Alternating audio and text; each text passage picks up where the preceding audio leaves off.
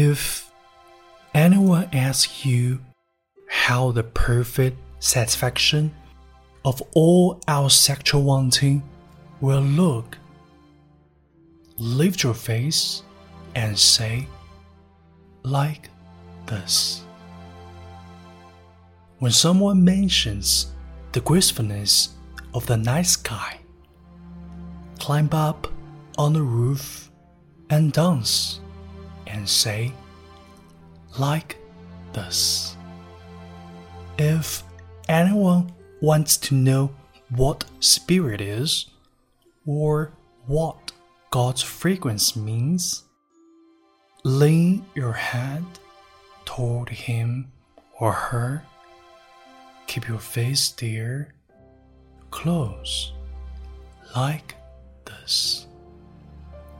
When someone quotes the old poetic image about clouds gradually uncovering the moon, slowly loosen, knot by knot, the streams of your robe like this. If anyone wonders how Jesus raised the dead, don't try to explain the miracle. Kiss me on the lips like this, like this. When someone asks what it means to die for love, point here. If someone asks how tall I am, frown and measure with your fingers the space between the creases on your forehead. This tall. The soul sometimes leaves the body, then returns. When someone doesn't believe that, walk back into my house like this. When lovers mourn, they're telling our story like this. I am a sky where spirits live. Stare into this deepening blue while the breeze says a secret like this. When someone asks what there is to do, light the candle in his hand like this. How did Joseph's sand come to Jacob? How did Jacob's sight return?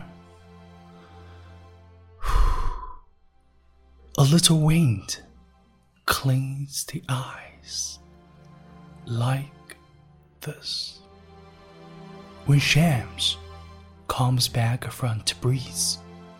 he would put just his head around the edge of the door to surprise us like this.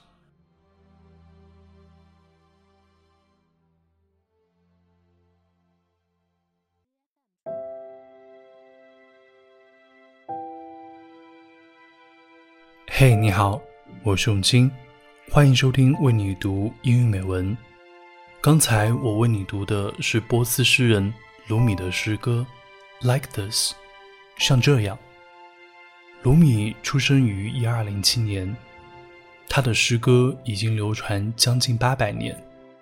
鲁米的父亲是一位神学家，《Like This》这首诗里提到的沙姆士。是大不里士的一位苦行僧，也是鲁米的导师，所以鲁米的诗歌既充满神性，也充满自己对爱和生命的觉醒。很喜欢这句：“当有人谈论夜空的美妙，请爬上屋顶，翩然起舞，然后说，就像这样。”也很喜欢这句：“我是灵魂。”居住的天空，凝望这越来越深的湛蓝。这时，微风诉说着一个秘密，就像这样，like this，像一首情诗，也像一首卢米对爱和生命觉悟的诗。这首诗让我想起了和一位从泰国回来的好友的对话。他说：“之前我一直在想，宇宙这么大，我从哪里来，要到哪里去？”他说：“后来，他找到了答案。I'm here, and I'm in now。我就在这里，我就在此刻。” When you dance, dance. When you kiss, kiss. When you love, love. Like this.